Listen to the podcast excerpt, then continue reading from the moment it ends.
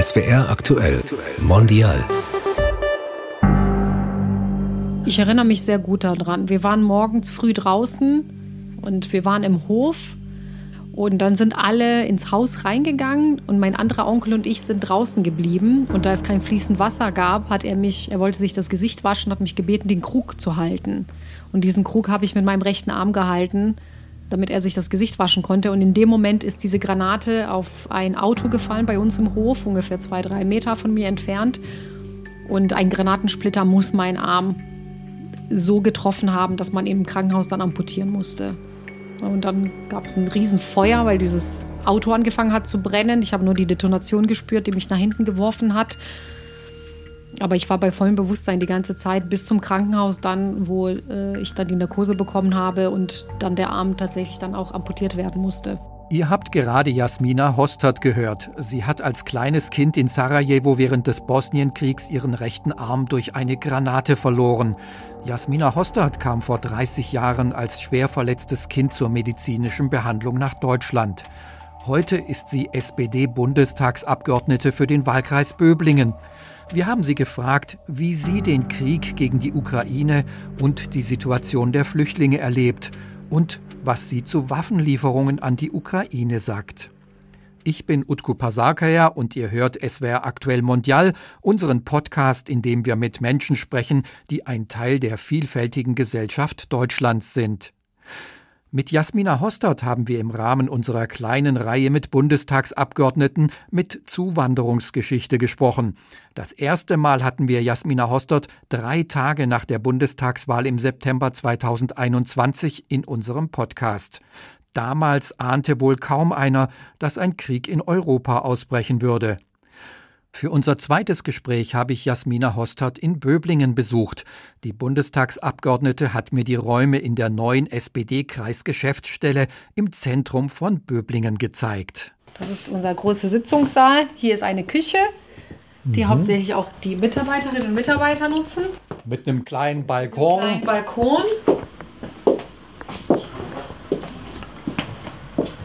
Und mit etwas alter Stadtmauer von Böblingen die hier oh. verläuft. Mhm. Das ist mein Büro, ja. Mein Büro ist noch nicht ganz eingerichtet. Ich habe einen Schreibtisch, ich habe einen Stuhl hier drin, ich habe meinen Computer, Drucker. Das Wichtigste, es fehlt hier noch ein Sofa und noch ein paar Bilder. Und ich sage immer, wenn ich Zeit habe, richte ich das ein. Und bisher hatte ich einfach keine Zeit. Unser Gespräch haben wir anschließend mit drei Satzergänzungen gestartet. Der Angriff Russlands am 24. Februar hat mich tief erschüttert. Mein eigenes Trauma wiederbelebt und viel Erinnerung hervorgerufen. Trotzdem finde ich auch in diesen Tagen Ruhe bei meiner Familie. Auf jeden Fall, ja. Wollen Sie kurz was dazu sagen? Ein Kind, zwei Kinder? Bei zwei Kindern, aber hauptsächlich der Kleine, der ist jetzt knapp fünf Monate alt und äh, mit dem habe ich natürlich jetzt noch äh, eine intensivere Zeit als mit der Großen, die ist zehn, die ist schon sehr selbstständig, aber der Kleine lenkt einen dann auch ab. Der kam zur Welt kurz nach der Bundestagswahl? Ja, Mitte November. Ja. Es gab eine Sondersitzung des Bundestages, das soll es äh, vorher auch nie, noch nie gegeben haben, an einem Sonntag. Bundeskanzler Olaf Scholz sprach von einer Zeitenwende. Wie haben Sie diese Sitzung erlebt? Also es war tatsächlich eine Zeitenwende, weil wir ähm, gar nicht darauf eingestellt waren, dass ein Krieg in Europa ausbricht. Wir wussten, also gerade auch die, die in der Außenpolitik, also unsere außenpolitischen Politiker, dass die Situation angespannt ist. Es war schon klar, aber keiner hat damit gerechnet, dass Putin tatsächlich diesen Krieg beginnt. Und ich weiß, dass ich auch durch meine Biografie sagen kann, dass ich eine Pazifistin bin und immer eher dafür stehe, weniger Waffen äh, insgesamt äh, auszuliefern oder zu produzieren. Dass wir das Bruttoinlandprodukt, weiß ich immer, bei diesen zwei Prozent, auch das habe ich immer hinterfragt. Und jetzt hatten wir auf einmal eine Situation, wo wir eben beschlossen haben, natürlich humanitäre Hilfe, ganz klar für mich, aber eben auch diese militärische Hilfe, dass wir so viel über Waffen sprechen, über Waffenlieferungen, über die eigene Sicherheit auf einmal sprechen, weil dieser Krieg doch auf einmal so nah war, dadurch, dass er ein Krieg in Europa ist. Und solche Themen hatten wir ganz, ganz lange nicht. Auch diese Ausgestattung der Bundeswehr, diese Diskussion hätten wir aber auch schon früher führen sollen. Wir wissen ja auch schon länger, dass die Bundeswehr schlecht ausgestattet ist. Aber wir haben uns an, in diese Sicherheit gewogen. Wir leben in Frieden und wir fühlen uns sicher, was ja auch gut ist. Wir wollen ja auch in Frieden und in Sicherheit leben. Aber wenn dann natürlich in so einer Nähe ein Krieg ausbricht, dann zweifelt man ja an der eigenen Sicherheit. Insofern war diese Sitzung, aber auch diese schnellen Beschlüsse schon eine sehr außergewöhnliche Situation, aber sie waren notwendig. Sie mussten getroffen werden. Ich glaube, sie waren auch richtig dann. Ich sage zwar, Waffen werden immer gemacht, um zu töten, also Waffen für nicht zufrieden, sondern zum Vernichten. So, wenn ich aber jemanden habe, der da selber Waffen hat und ich habe keine, dann habe ich ein ganz großes Problem. Insofern, ich träume nach wie vor von einer Welt ohne Waffen. Das darf man, glaube ich, auch. Ich weiß, dass es momentan noch eine Illusion ist, aber es ist schon für mich ein langfristiges Ziel, dass wir mal in einer Welt leben, wo keine Waffen da sind, weil ohne Waffen gibt es auch keine Kriege. Soll man Waffen an die Ukraine liefern? Haben Sie Ihre Position, was Waffenlieferungen betrifft, revidiert? Ich habe mich schon immer mit diesem Thema auseinandergesetzt. Grundsätzlich bin ich immer dafür, dass man vorher, also bevor ein Krieg überhaupt anfängt, alles dafür tut, dass eben ein Krieg nicht anfängt. Aber ich weiß es aus dem Krieg in Bosnien, dass wenn der erste Schuss fällt, wenn also der, äh, wenn der Krieg beginnt, dass es ganz schwierig ist, dass der von alleine aufhört. Und in Bosnien haben wir auch viele Jahre gewartet, dass der Krieg endlich beendet wird. Und der wurde dann nach vier Jahren äh, durch die NATO dann beendet. Und ich habe insofern äh, weiß ich, dass letztendlich Waffen auch als ein Mittel genutzt werden, um einen Krieg zu beenden, wenn der Krieg schon läuft davor muss man eben alles tun, dass diese Waffen nicht eingesetzt werden. Aber jetzt haben wir diese Situation. Also ich habe meine Meinung nicht revidiert. Ich weiß, dass es diese zwei Möglichkeiten gibt. Entweder präventiv alles dafür zu setzen in Gespräche und Diplomatie, dass ein Krieg gar nicht zustande kommt. Wenn aber ein Krieg zustande kommt, bin ich da leider sehr pessimistisch, dass dieser Krieg von alleine in irgendeiner Form aufhört. Man sieht das auch in der Ukraine, man hat es damals auch in Bosnien gesehen. Es fängt in einer Region an, dann kommt die nächste Region und dieser Krieg entwickelt sich wie so ein Feuer. Und jetzt ist eben die Frage, wann und durch wen wird dieser Krieg beendet? Was können wir speziell für die Kinder der Geflüchteten tun? Was denken Sie denn, wenn Sie diese Menschen sehen, die Geflüchteten? Sie haben gesagt, da kommen auch bei Ihnen Erinnerungen wieder hoch an Ihre Kindheit. Ja, ich sehe, wenn ich diese, vor allem die Mütter mit den kleinen Kindern sehe, mit ihren Rucksäcken, da sehe ich schon auch mich selber mit meinem kleinen Rucksack mit den Puppen von damals. Man kommt hier an mit sehr wenig aber man kommt erstmal in ein Land, wo man Sicherheit hat. Es ist natürlich sehr stressig für die Kinder und für die Familien, die Väter, die Brüder, die Söhne sind äh, im Krieg. Aber für einen selber ist es schon eine, also zumindest war es für mich so, ich hatte erstmal dieses ein gutes Gefühl, weil ich einfach in Sicherheit war, in einem Land, wo nicht geschossen wird, wo ich nicht hungern musste und wo ich in irgendeiner Form ein Dach über dem Kopf hatte. Das ist das erste Gefühl. Und dann geht es natürlich auch darum, wie integrieren wir jetzt diese Menschen. Wir wissen nicht, wie lange der Krieg äh, dauern wird.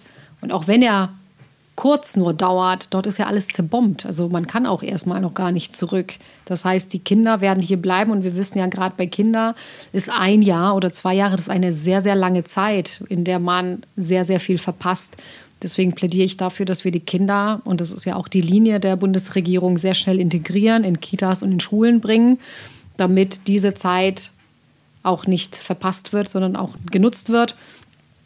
Wir investieren dann in Kinder und ob diese Kinder dann hier bleiben oder zurück in die Ukraine gehen, sie haben in dieser Zeit Bildung erfahren und das ist ja immer gut, in Kinder zu investieren.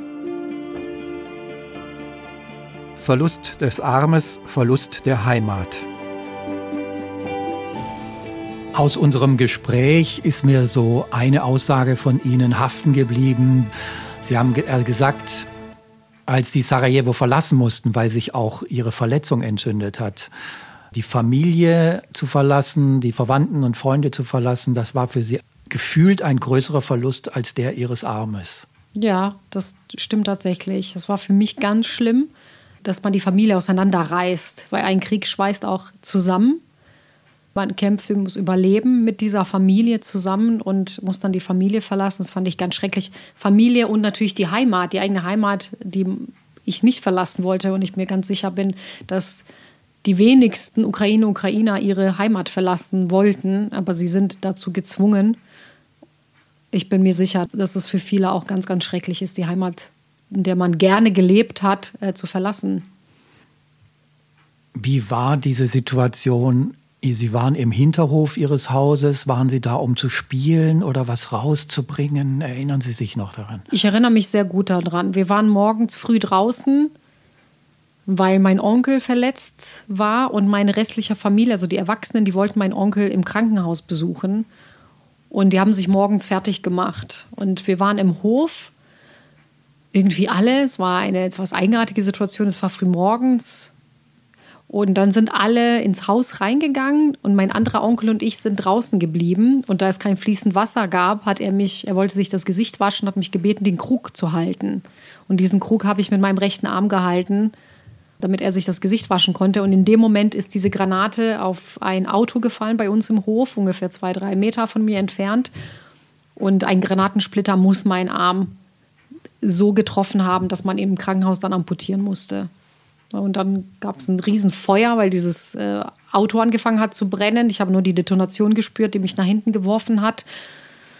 Der Aufprall war sehr leicht. Also ich war be bei Bewusstsein. Es war wie so ein bisschen so ein betäubendes Gefühl.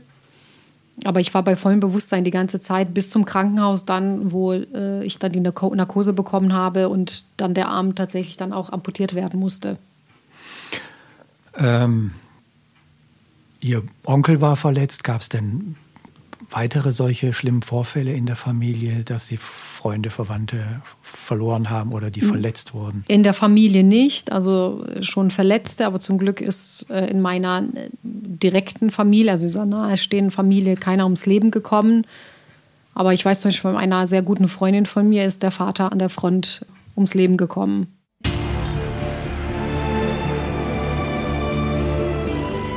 Die Flüchtlinge brauchen eine Alltagsstruktur.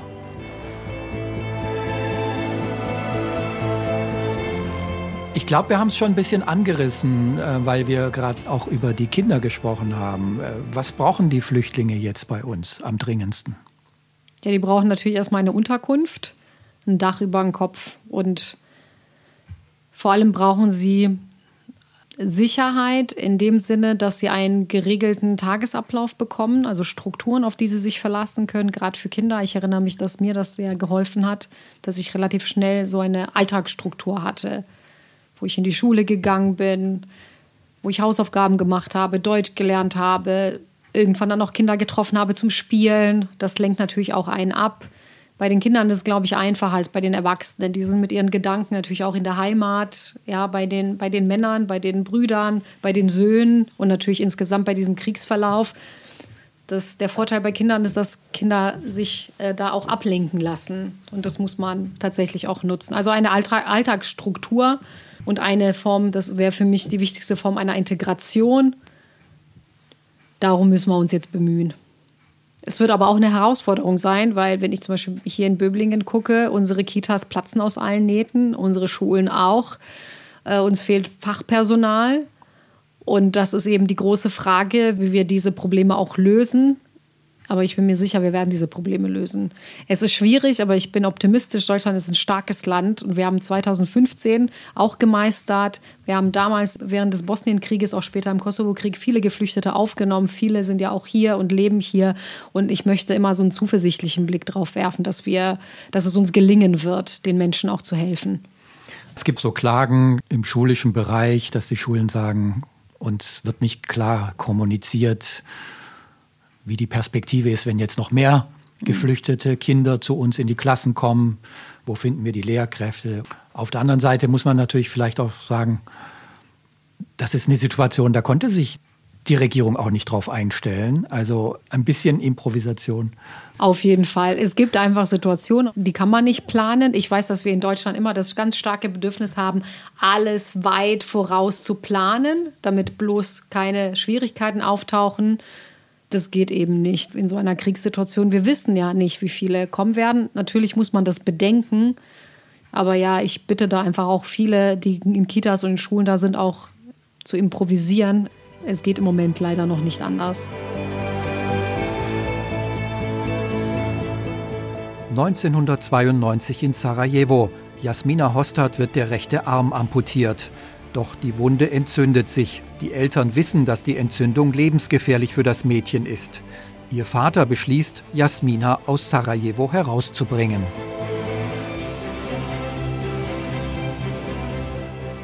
Man wägt dann ab, was ist die größere Not. Und äh, bei mir war es dann klar, ich wusste das natürlich damals nicht. Mein Vater hatte mir das nicht gesagt, warum wir fliehen müssen. Die Argumentation war, es ist Krieg, wir müssen raus. Ich habe es nicht ganz verstanden, weil wir waren ja schon ein Jahr im Krieg. Aber er hat mir natürlich nicht gesagt, dass sich diese Verletzung entzündet hatte, weil dann hätte ich mir sicherlich auch noch Sorgen gemacht.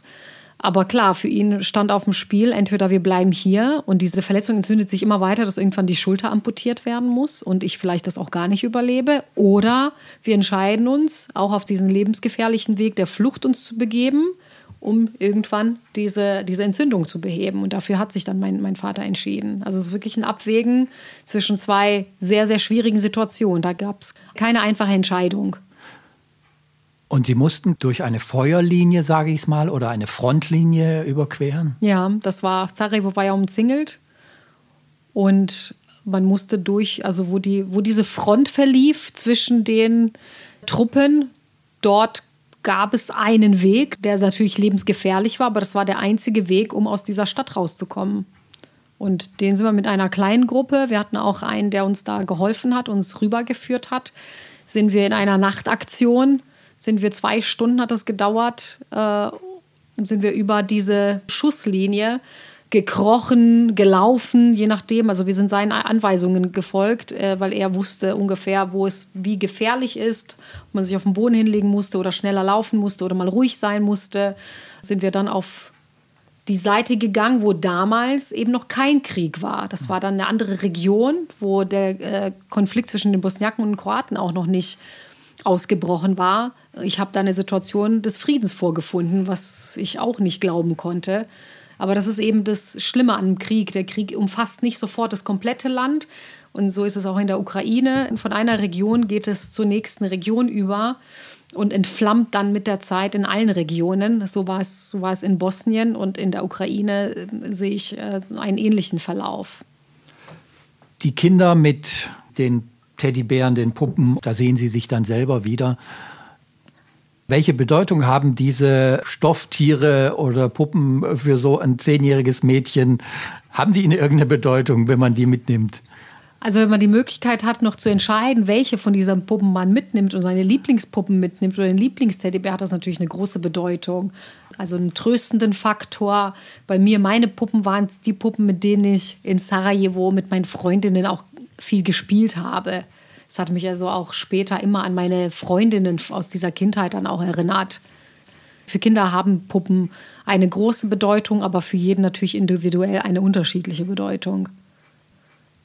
Tun wir genug äh, mit Waffenlieferungen, mit humanitärer Hilfe oder sagen Sie, man muss jetzt einfach massiv äh, helfen und äh, nicht gucken, was die NVA vielleicht noch an alten Beständen hinterlassen hat? Also es ist schon eine Situation, in der wir aufpassen müssen, in der wir wirklich besonnen Entscheidungen treffen müssen.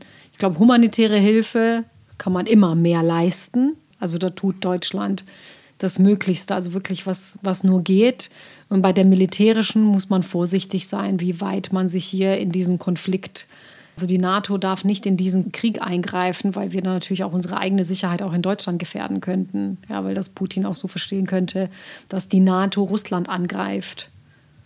Und dann wäre eine schlimme Situation, die wir auslösen würden. Also diese Gratwanderung muss man, glaube ich, auch wirklich tagesaktuell immer wieder neu bewerten. Und da bin ich mir sicher, dass das die Regierung oder so ein Krisenstab auch tut, tagtäglich neu sich beraten, wie die aktuelle Lage ist, wie die Situation ist. Dieser Krieg gegen die Ukraine, was löst der in Bosnien aus? Kriegen Sie da was mit? Ganz große Angst. Ganz, ganz große Angst. Ich merke das an meiner eigenen Familie, auch an Freunden, an den Nachrichten, die ich bekomme. Es sind eben Bilder, die uns bekannt sind. Und es war schon vorher, also bevor der Krieg in der Ukraine angefangen hat, ist die, die politische Situation in Bosnien ist äh, sehr fragil momentan. Und wenn dann natürlich so ein Krieg ausgelöst wird in einer Region, dieser europäischen Region, dann kriegen die Menschen Angst, dass vielleicht auch der Krieg in Bosnien wieder anfangen würde. Aber auch da sage ich, wir werden alles dafür tun, dass dort der Frieden und die Sicherheit gewahrt werden. Haben Sie Ziele als äh, Bundestagsabgeordnete, was jetzt die Situation der Flüchtlinge anbelangt? Ich habe die Ziele, die wir uns auch als Fraktion gesetzt haben. Wir besprechen natürlich auch alles in der Fraktion bei unseren Fraktionssitzungen. Und die Ziele sind klar formuliert, dass wir Geflüchtete natürlich aufnehmen, aber auch diesen Geflüchteten hier vor Ort helfen und dass das alles mit wenig, also bürokratischem Aufwand auch erfolgt.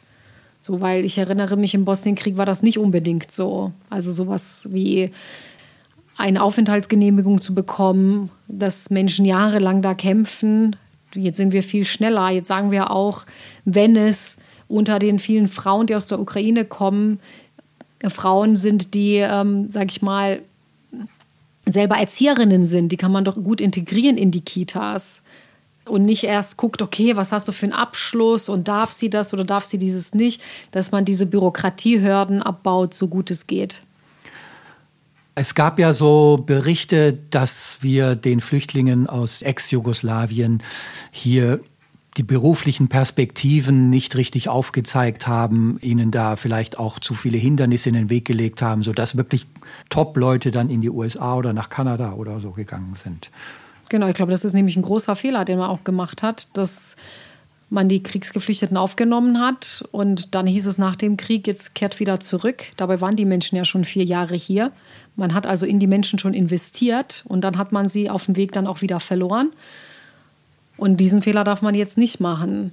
Also die Menschen, wir brauchen ja auch Fachkräfte. Um es jetzt einfach mal, ich sehe Menschen zwar nicht nur aus dieser wirtschaftlichen Perspektive, aber die darf man ja durchaus auch beleuchten. Welche Menschen kommen denn zu uns? Wir haben einen riesen Fachkräftemangel. Vielleicht können diese Menschen auch eine Perspektive hier für sich und für ihre Familien dann finden und hier tatsächlich auch ein neues Leben beginnen. Ich glaube, das Schlimmste ist, einem Menschen zu sagen, du sitzt jetzt den ganzen Tag in diesem Flüchtlingsheim und darfst nichts tun. Und das sind junge Leute, die zum Teil voller Tatendrang sind und die sich auch beweisen wollen. Das stimmt, das darf man gar nicht. Deswegen ist diese Bürokratiehürden, die teilweise sehr hoch aufgebaut waren, dass die gesenkt sind, ist ganz wichtig. Dass die Menschen sehr schnell in den Alltag oder in der Arbeit äh, hier vor Ort integriert werden können. Stichwort Resilienz. Wenn man sie so, so wie ich ein bisschen kennengelernt hat, sicher nur oberflächlich, dann hat man das Gefühl, sie sind so ein Beispiel äh, für einen Menschen, der resilient ist. Also jemand, der mit sehr schwierigen Lebenssituationen, mit großen Verlusten, mit körperlichen Einschränkungen heute eine Bundestagsabgeordnete ist was macht Ihre Resilienz aus? Was ist Ihre Einstellung zum Leben? Ja, ich bin ein sehr optimistischer Mensch und das rettet mich immer wieder. Und meine Lebensfreude, also dass ich immer das Positive am Leben sehe, das hat mir immer geholfen. Natürlich gibt es Niederlagen. Die Niederlagen, die ich hatte oder das, was ich erfahren habe, das konnte ich mir ja nicht selber aussuchen. Aber es gab natürlich Momente, wo ich gedacht habe, hm, ja, wie geht's denn jetzt weiter? Soll ich jetzt den Kopf in den Sand stecken und jetzt ewig irgendwie ein Opfer sein und äh, schlecht gelaunt und alles blöd finden? Und ich habe gemerkt, das passt überhaupt nicht zu mir. Habe gesagt, nein, ich kämpfe für eine bessere Welt, äh, dass solche Dinge eben auch nicht passieren, dass es äh, ein besseres Miteinander auch in Deutschland gibt und das hilft mir immer wieder. Also eine positive Lebenseinstellung. Ich glaube, das ist das, was mich immer wieder auch motiviert, weiterzumachen.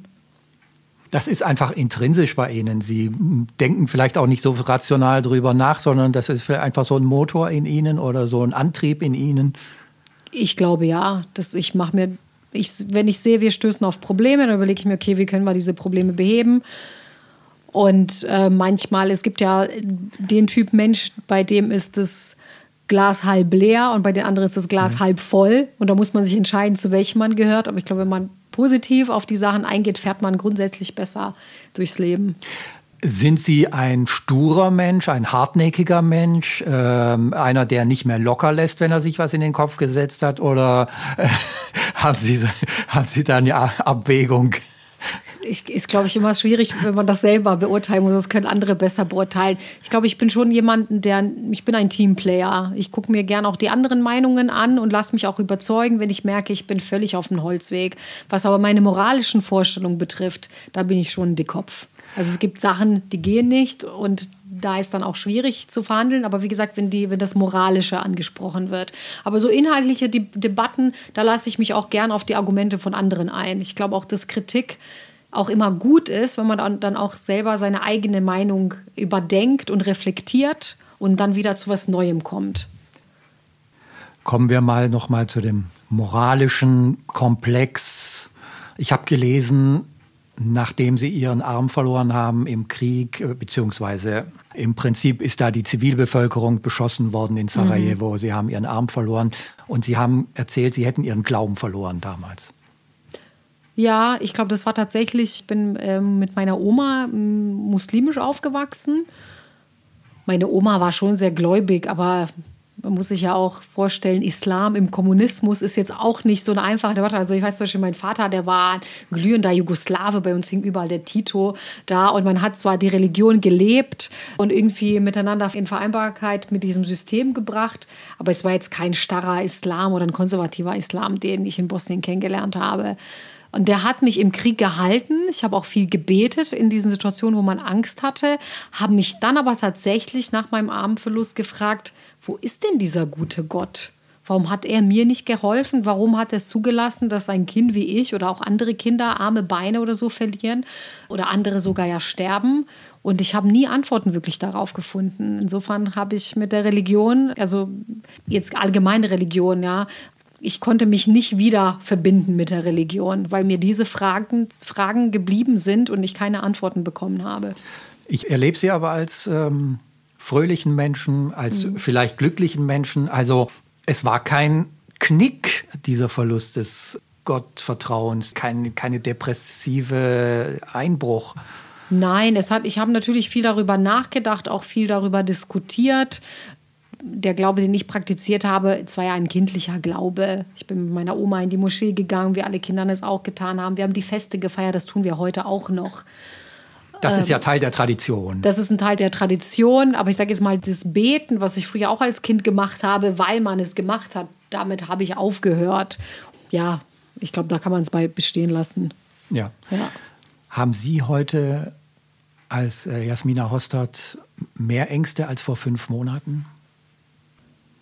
Nein, tatsächlich nicht. Wenn Sie mich so, so direkt fragen, ich habe nicht, nicht Ängste, sondern eher, mm, ich, mir geht durch den Kopf, was können wir tun, damit es, also wo können wir was machen, damit es besser läuft. Und da habe ich ja schon gesagt, es ist schwierig für uns, äh, direkten Einfluss auf diesen Kriegsverlauf zu nehmen. Das tut schon ein bisschen weh, ja, weil wir natürlich, ich bin jetzt in einer Situation, ich bin Bundestagsabgeordnete, aber trotzdem habe ich da, können wir da so wenig, so wenig tun, ne? obwohl man denkt, ich bin jetzt an dieser Stelle, wo Entscheidungen getroffen werden. Die kann ich in der Innenpolitik viel einfacher treffen, weil bei der Außenpolitik hängt es immer davon ab, was eben diese anderen Länder dazu sagen.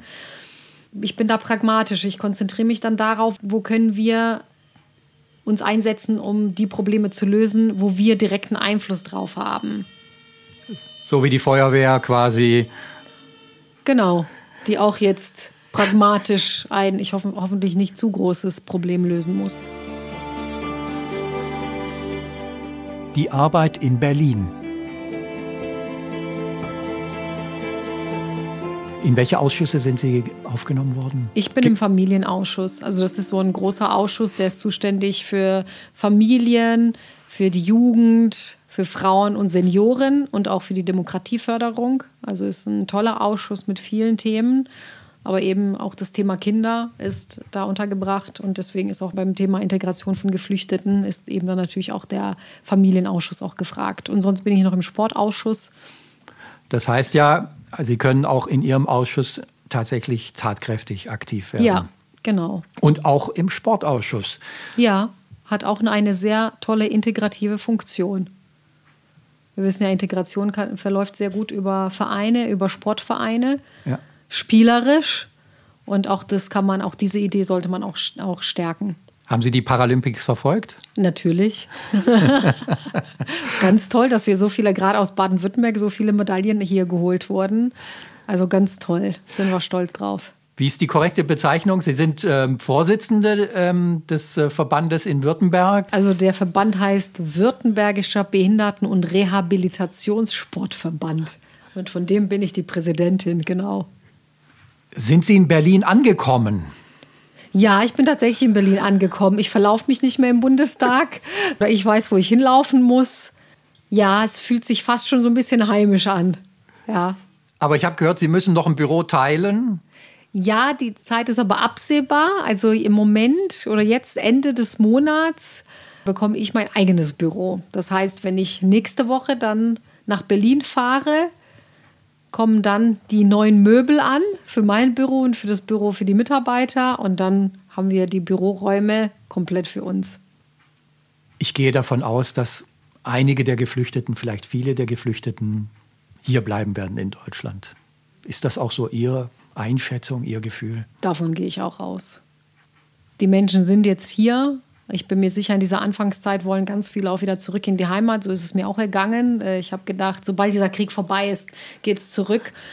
Ja, und dann verging ein Monat nach dem nächsten und dann ein Jahr und dann zwei Jahre und dann kam ich als Kind in die Schule und hat dann auch neue Freunde gefunden, auch dieses tolle Land auch tatsächlich für mich entdeckt mit tollen neuen Perspektiven, so dass bei mir der Wunsch nicht mehr so groß war, nach Bosnien zurückzukehren. Und so wird es anderen auch gehen. Ich glaube, das ist menschlich. Es ist eigentlich auch gut so, dass man sich ja in einer neuen Situation versucht, dort klarzukommen und sich zurechtzufinden.